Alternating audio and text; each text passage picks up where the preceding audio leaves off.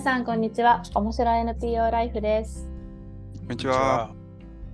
NPO で働くコーチが語る面白ライフ。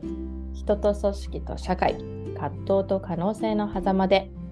今回は38回目のお届けです。お送りするのは私カッキーと。バンバンとカズです。はい。そして今日も前回に引き続きえっ、ー、とガクさんゲストに来ていただいております。ガさんよよかったら声を出していただければ。よろしくお願いします。はい。で、前回はガクさんのコーチ、コーチングとの関わりみたいなところのストーリーを聞かせていただいて、うなずき深く、うーんみたいなのを、えっ、ー、と、聞かせていただいておりました。で、今日は、えっ、ー、と、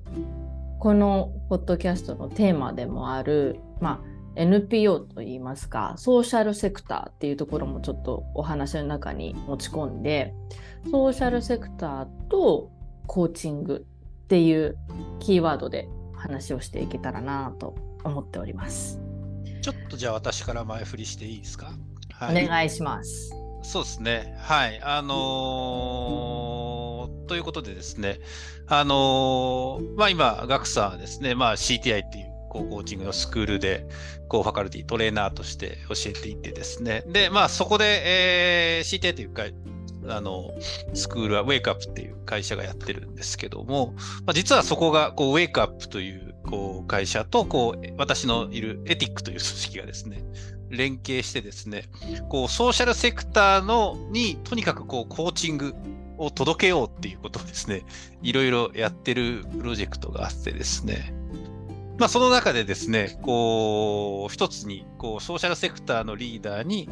こう、CTI で学んだ、こう、プロのコーチが、こう、プロボノでコーチングを届けようみたいな企画があってですね、で、これ別にですね、あの、本当にプロボノなんで、まあ、あの、ウェイクアップとエティックで事務局はするんですけども、コーチの皆さん、本当にこう、無償でですね、手上げでですね、まあ、こういうことにうずきがある人は、ぜひ、こう、やりませんかっていう呼びかけで、何の別に強制もなくですね、あの、やってる中に、こう、ガクさんが手を挙げてくれて、去年かな去年、えー、2人の、こう、ソーシャルセクターの人にですね、コーチングをしてもらったっていう経験が実はあって、なんかその時にでも結構こういろいろ、なんでしょうね、もちろんそのソーシャルセクターの人にとって良かったっていうことはですね、これアンケートなんかからも、ね、私知ってはいるんですけれども、同時にこう、学祭にとってもすごいなんかいい経験だったっていう話もあったんで、なんかちょっとその辺、うん、ぜひいろいろもう少しどうだったのかみたいなことを聞きたいなというふうに思っています。はい、ありがとうございます。そうですね、僕も去年はそのね、えー、初めての経験、NPO の方に対してっていうのは、僕のコーチとしても初めてなんですけども、あのー、まずなんか印象で言うと、やっぱりその何のために仕事をしているのかとか、えー、この活動は何のためにやっているのか、社会にどんな影響を及ぼしたくてやっているのかみたいなところがすごくはっきりしている。もしくはそこにこう話を向けても話ができるっていうのがすごく NPO の人たち、ね、ソーシャルセクターの方々って、えー、そういう思いをちゃんとなんか明確にしてやってるんだな、もしくはそこへのなんか自分なりの考えを持ってる人たちなんだなっていうのは、なんか言ってみて思ですね。あの、そうじゃない、ソーシャルセクターじゃない方の中にももちろんそういう人はいる。割とこう目の前の、目の前の結果とかね、そこにこうフォーカス、どうしてもしやすいので、そもそも何のためって言っても、あのピンとくる人もいれば、そうじゃない人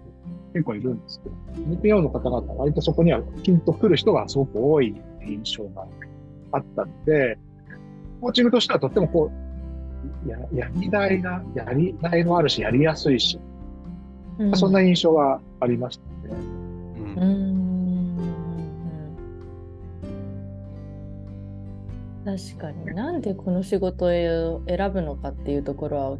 結構考えてそもそもキャリアの選択としては考えてから踏み込んでいる人は多いような気がしますよね。もちろんあの、ね、そうでもない場合もあったりするとは思うんですけど目的意識みたいなところはすごい仕事柄強い人も多いのかなって気がしますね。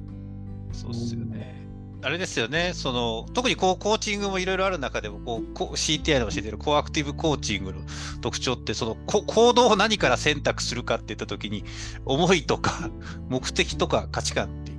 ことから選択するみたいなことをすごく大事にしていて。もちろんね、こう選択にはいろんな方法があって、こう論理的に選択肢の良し悪しを比較するみたいなやり方も、それはそれで全然ビジネスとかいろんなとこでね、NP ソーシャルセクターでもあるんですけども、結構こう本当に思いとか価値観を大事に、こうどうやって次の行動を作っていくのかっていうところに、まあ、めっちゃ相性のいいコーチングだなぁとなんか思ってるんですけども。そう。なんか熱があるんと思うんですよ。うん、なんかこう、や、働く仕事の内容に自分の熱がちゃんとある。うん。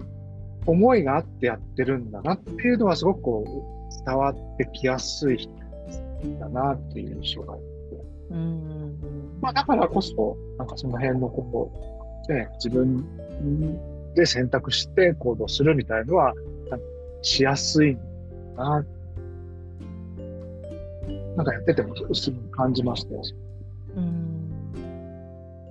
話せる範囲でいいんですけどそそれなんだろう。それゆえの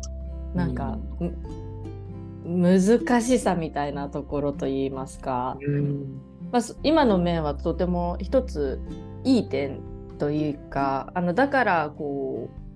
うやってることにエネルギー注げるよねっていう観点ででかつまコーチングとの相性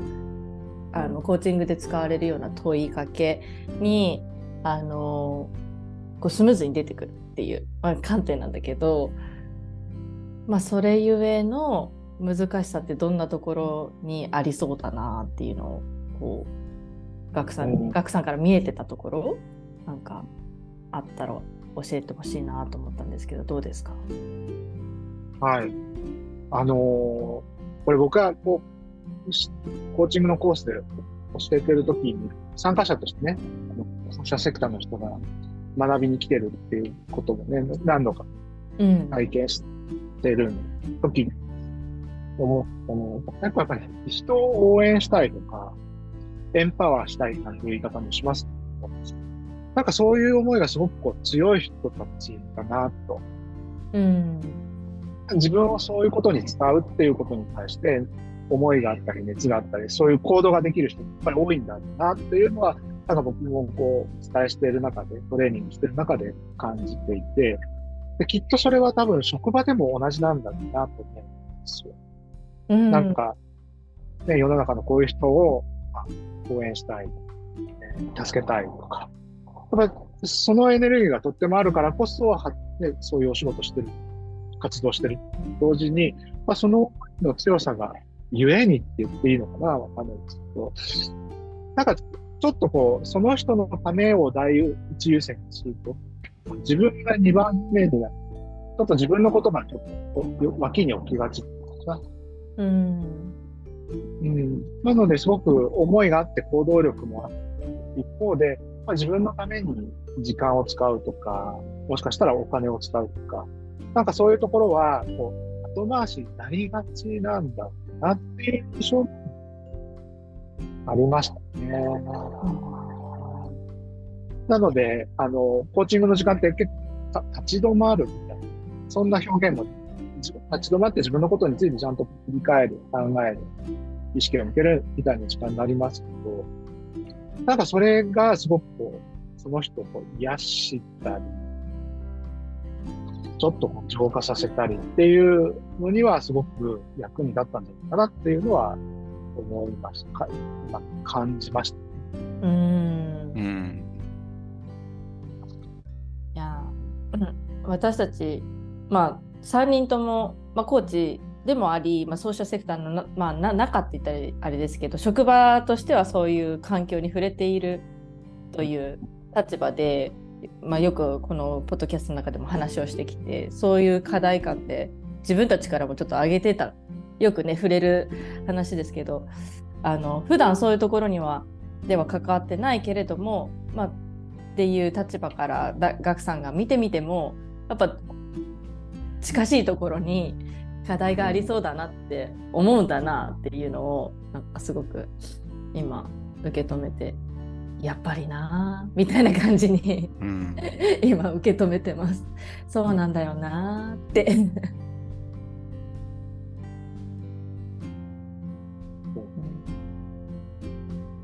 やっ。それは普通の、うん。あ、どうぞどうぞ。はい。あの、普通の会社員とはちょっと違う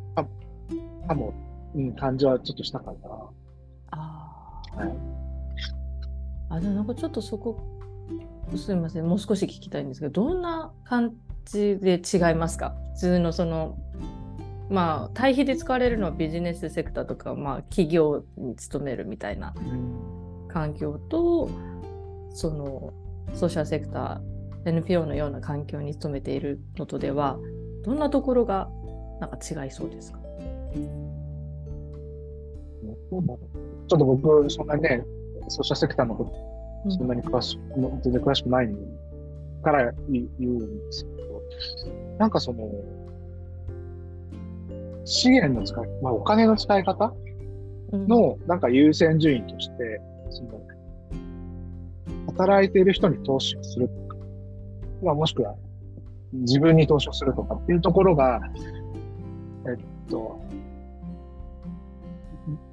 なんていうのどれぐらい良しとされてるんだろうっていうのは、民間の方がよりそこへの投資みたいのはしやすいのかな。うん、で、ソーシャルセクターはしづらいのかな。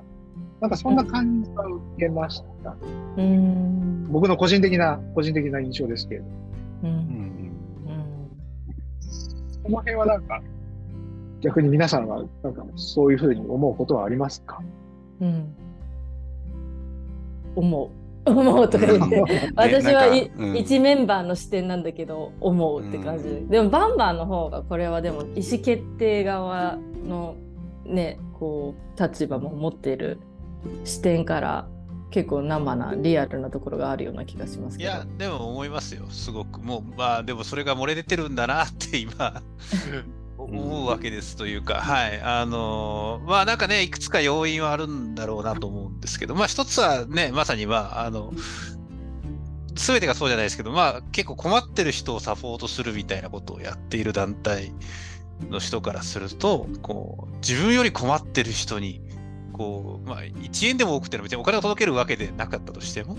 こう、ちゃんとお金を使う、1円でも多くそっちにお金を使うことが大事だみたいな、こう、前提に立っていて、なんか、それはこう、そんなに間違ってもないのかもしれないんだけど、一方でそれをこう優先しすぎると、だんだんだんだん、ね、自分たちのケアが薄くなって、でもこう、それが実はまあ、何なんでしょうね。まあ別にパフォーマンスのためにスタッフはいるわけじゃないんだけど、でもそれはパフォーマンス下がっていったりとか、モチベーションが続かなかったりとか、それによって結局、なんか人生、なんかどうしようかなみたいなことになったりとか、すり減ったりとか、まあいろんなことが起きて、まあ、なんか、あのー、誰に押し付けられてないけど、自分の中でそういうことが大事だっていう前提を、思いの強さゆえに、まあ、持っちゃってるな、みたいなケースが一つと、で、同時にやっぱりまだまだ、こうね、こう NPO って、あのー、まあ、事業でね、稼ぐことも全然 NPO はできるんですけども、結構こう寄付とか、あと助成金とか、こう、場合には公的なお金みたいなものをこう預かってやってくる中で、こう、なかなかそういう、こう、それを自分のことに使うっていうことが、まあ、ルール的に許されてなかったりみたいなこともあるかもしれないし、まあ、同時に、これはお金を出す側ももらう側も、あんまそういうことをしちゃいけないっていう、まあ、さっきのね、最初の話の延長なんでしょうけど、うん、なんかやっぱまだまだ根強いなみたいなことはすごく思います。ね。金もあるし、文化的なとこもあるよね。なんか、頑張るものだみたいな、なんかそういう、あそうなんていうんです、精神論的な、それがお金の面にも出るし、お金じゃない面でも、その、立ち止まっていいのかとか、自分のためにでいいのかみたいな、そういうマインドセットは結構ありがちですよね。まあ、とかね、乗っけると、まあ、あとは、なんかこう、ふわっとさっきのね、立ち止まる時間を持つことが大事なんです。多分、まあ、すげえ分かる人には分かるけど、分かんない人がちょっと、何を言ってるんだ、お前、みたいな。立ち止まりたかったら別に土土日に休めばいいじゃないか、みたいな。えー話で、結構こう、そうですね、まあ、マッチョな人もね、別に多い中で、こう、たうんなんかその立ち止まることの価値みたいなものがなかなか、でもこれはビジネスも一緒かもしれないですけうどね。でもなんかそれを聞いてて今思ったのは割と結構その自分の管理自己管理とか自分につのそのせ心理的な面のケアでについてはあのソーシャルセクターの中では割とマッチョ気質なところがあるのかもしれなくてそれは己で何とかせよみたいな感じの空気感って言っちゃっていいのかな、まあ、なんかそういうメスあの言葉になってない、うん、メッセージ感みたいなのはもしかしたらあるのかもしれないなって。うん。あるね。あるある。あの、僕がコーチやる前にいたサービス業界とかね、サービス業界なんかもまさにそう。うん結構、自己、自分で、その辺は自分で管理してね、みたいな感じでうんうんうんやるがあまり、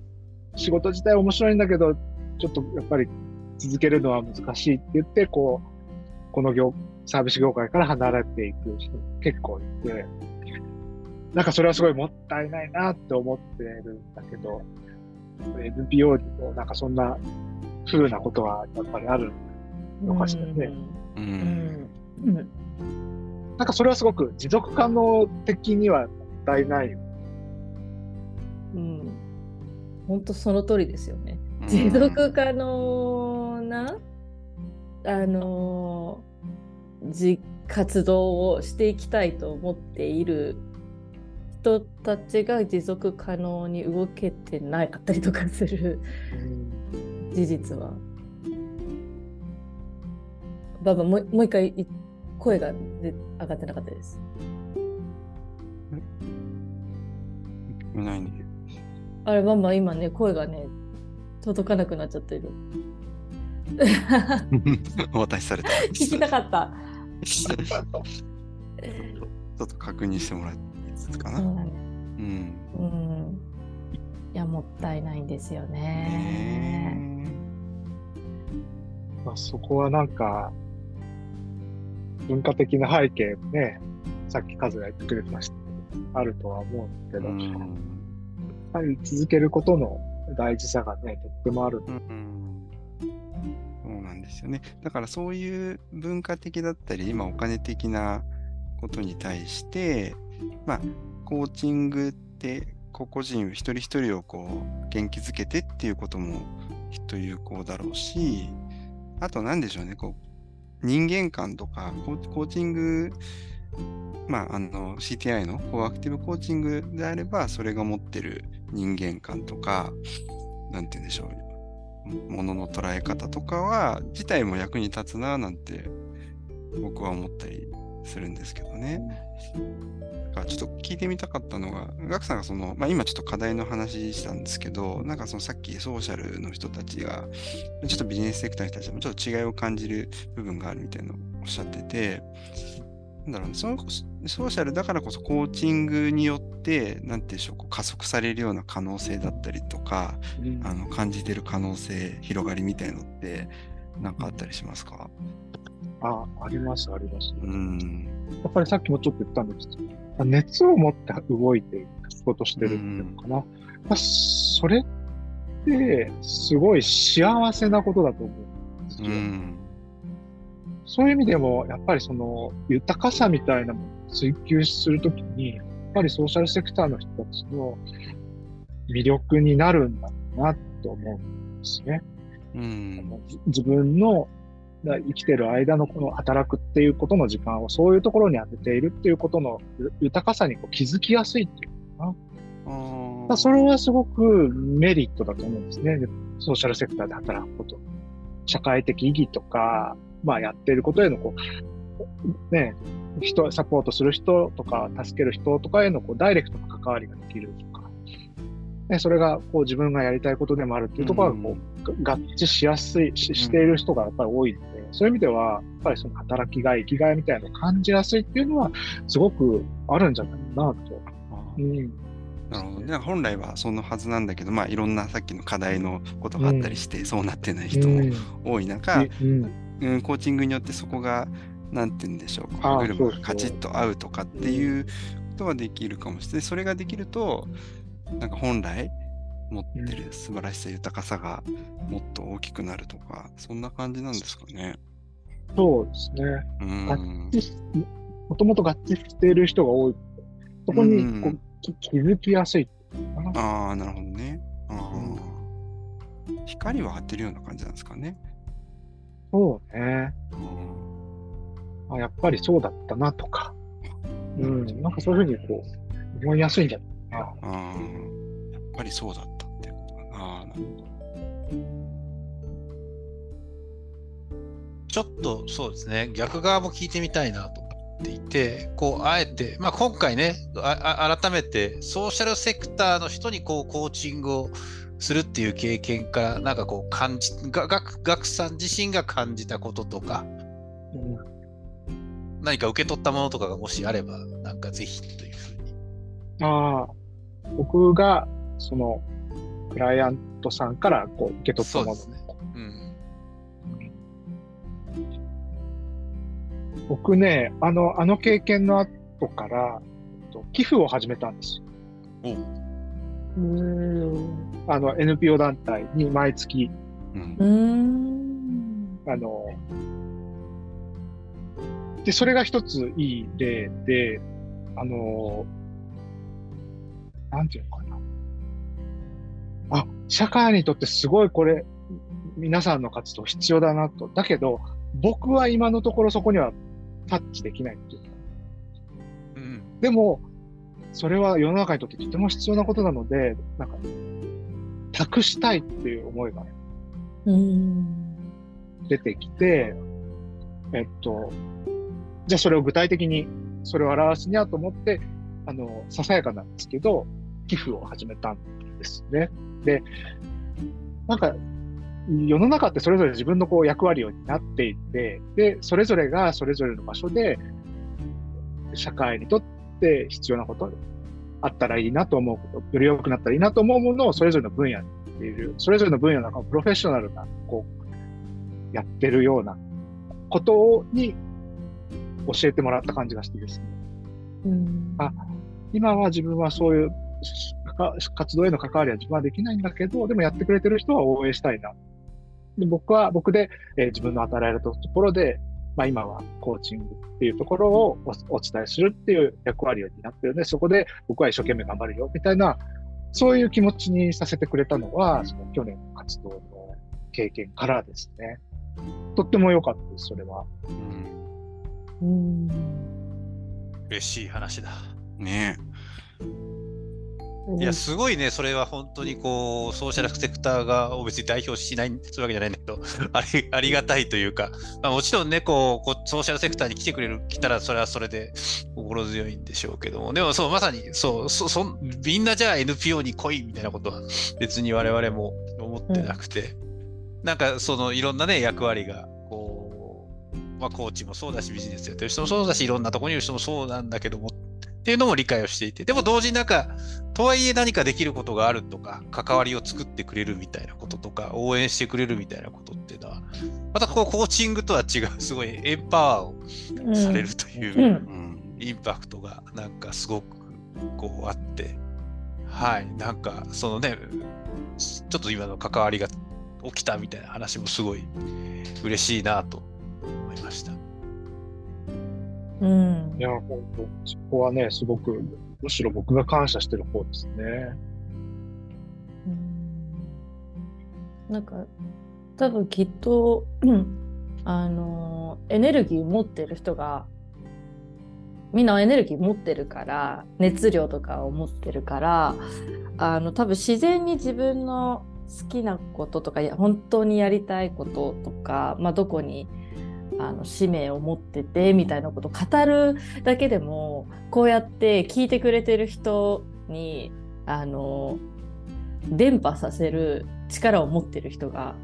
いるんですよね。みんな多分きっとそうであの NPO とかで働いてたりとかする人たちも。だからなんか今聞いててみんなもっと話したらいいなって思いました。そうそうね。そうそう思う。うん仲間をね作っていくとか共感をしてくださる方をこう増やしていくっていう結構あのファンドレイジングとかねあの課題に上がりやすいんです。どうしたら世の中に分かってもらえるだろうかみたいな。活動の話とかをまあすることが多分ほとんどだと思うんだけどここに働いてる人たちのストーリーにこうやって費用がねこうまた渡されるみたいなことがあるってことはこれをもっとしたらいいんじゃない？みたいな気がしてきましたね。ねなんかいろんな入り口があってそこからつながり続けるみたいなことができると確かにいろんなものが生まれそうな感じしますね。うん。いろいろあるかもしれないし、ね、うん、コラボそれを思い出してちょっと胸が熱くなりました。ね、そうでした、そうでした。なんか、そうなんです。そういう、なんていうの、あの、あ、そういう活動、確かに世の中大事だな。でも、なかなかね、ややる人少ないよね。そういうとこやってる人がいるんだっていうのを知れるだけでも、なんかすごく勇気をもらいます。うんいやなんか、なんかもっといろいろできそうな気がしてきました。なんか、話を聞いてたら何か、何かがわかんないけど、なんかできそうみたいな、エネルギー湧いてきましたよ。うんうんうん。いや、かくさん、本当にありがとうございます。ありがとうございました。すごく今、我々もギフトをいただいたような感じで、ね、温かい空気感に包まれておりますけども。名残惜しいなんかもっと聞けることがあるなって思いながらですけども今日はここまでにしましょうか。はい。はい。今日も最後まで聞いてくださりありがとうございます。ガクさんも、えっ、ー、と2回ありがとうございます。ありがとうございました。